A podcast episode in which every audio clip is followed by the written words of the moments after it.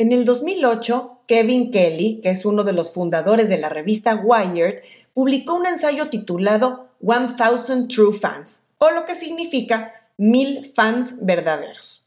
A 13 años de su publicación y habiendo dado tanto de qué hablar concretamente en el mundo de la música, la teoría de Kevin Kelly está siendo cuestionada bajo la luz de los nuevos formatos, tecnologías y modelos de negocio disruptivos que están explorando los artistas hoy por hoy. En este programa te voy a explicar de qué se trata esta teoría de los mil fans y mi opinión sobre qué tan vigentes siguen siendo sus principios. Estás en mi disquera soy Ana Luisa Patiño. Esto es Mi Disquera.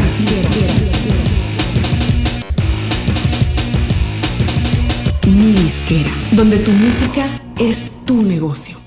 Comienzo explicando cuál es el planteamiento central del ensayo de Kevin Kelly, Los mil fans verdaderos. Él dice que si uno tiene mil fans verdaderos, que son los que te compran todo, y si uno puede crear productos con un valor de 100 dólares al año, se asegura un ingreso de 100 mil dólares bajo la premisa de que esos mil fans te compren todo lo que vendes.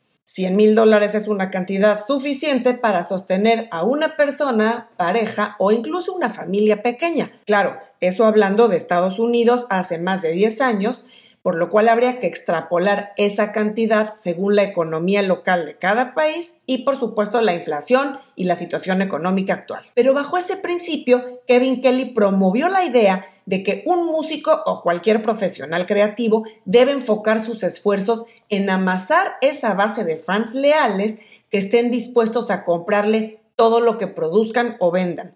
Y por supuesto, dedicar el tiempo y labor necesaria para producir productos o cosas a comercializar con ese valor mínimo de los 100 dólares a lo largo de un año. En papel suena muy bien e incluso en la práctica hay muchísimos casos de artistas que tal vez sin tener la intención clara de seguir este principio de los mil fans, han logrado echar a andar una fórmula que los ha podido sostener gracias a la lealtad de sus fans y claro, a la cantidad y calidad de lo que producen. Sin embargo, al paso de los años, la teoría de los mil fans verdaderos se ha desgastado y es cuestionada cada vez más. Y te cuento por qué. Además del factor del paso del tiempo y que claro, el costo de vida ha aumentado prácticamente en todos lados, hay tres factores que desde el principio encuentro cuestionables. El primero es que esos mil fans verdaderos de un artista deben gastar 100 dólares al año.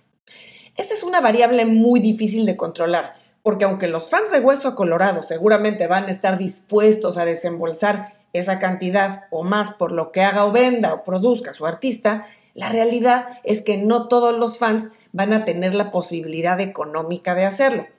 Claro, se entiende que esos 100 dólares son un promedio deseable, pero tal vez haya muchos fans o varios que gasten más de eso y muchos otros gastarán mucho menos por lo cual el artista o el creador deberá producir muchos más productos, servicios o experiencias vendibles que sumen bastante por arriba de los 100 dólares al año, sabiendo lo mucho que puede variar la cantidad que va a invertir cada fan. El segundo aspecto que encuentro cuestionable es, bajo la premisa anterior, para lograr que un artista logre crear suficientes cosas a ofertar para sumar una cantidad considerablemente más arriba de los 100 dólares, un artista va a tener que invertir una muy buena suma de dinero en la creación misma, pues de esa música, eventos, productos o experiencias, lo cual siempre implica un riesgo porque claro, no hay ninguna garantía de recuperación, sin mencionar que al dinero bruto generado hay que restarle no solo el costo de la producción, sino todo tipo de comisiones que hay en medio, desde el manager hasta la distribuidora, hasta la empresa que haga los shows y por supuesto pagar impuestos. Y el tercer aspecto que encuentro cuestionable es qué pasa en el caso de los grupos. Claro, cuando no hablamos de un artista individual, sino de un dúo, trío o grupo, la cosa cambia, porque esa cantidad de los 100 mil dólares al año se tiene que dividir entre los involucrados. Entonces la fórmula del proyecto autosustentable se nos cae por tierra.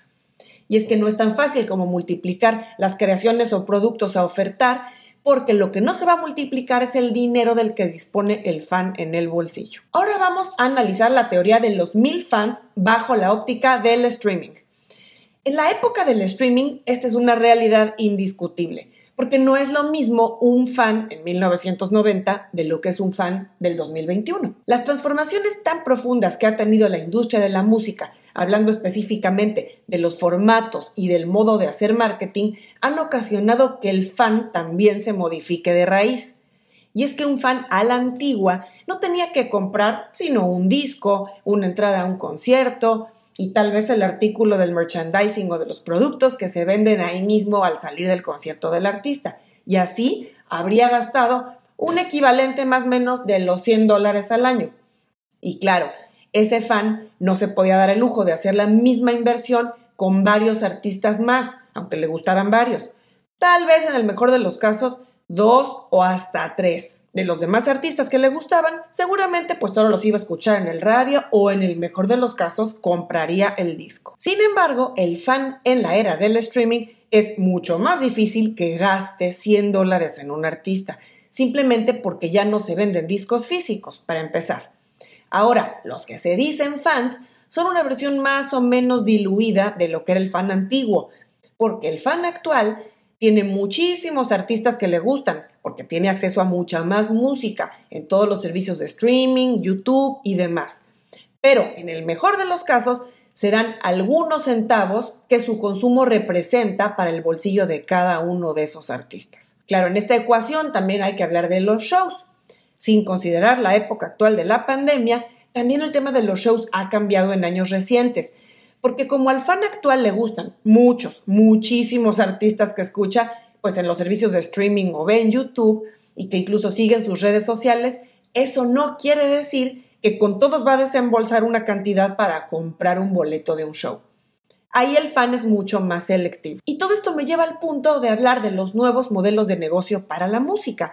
Ahí es donde entran los esquemas novedosos en los que un artista crea formas alternativas de monetizar su proyecto musical digamos que se va acercando de alguna manera más moderna a la teoría de los mil fans.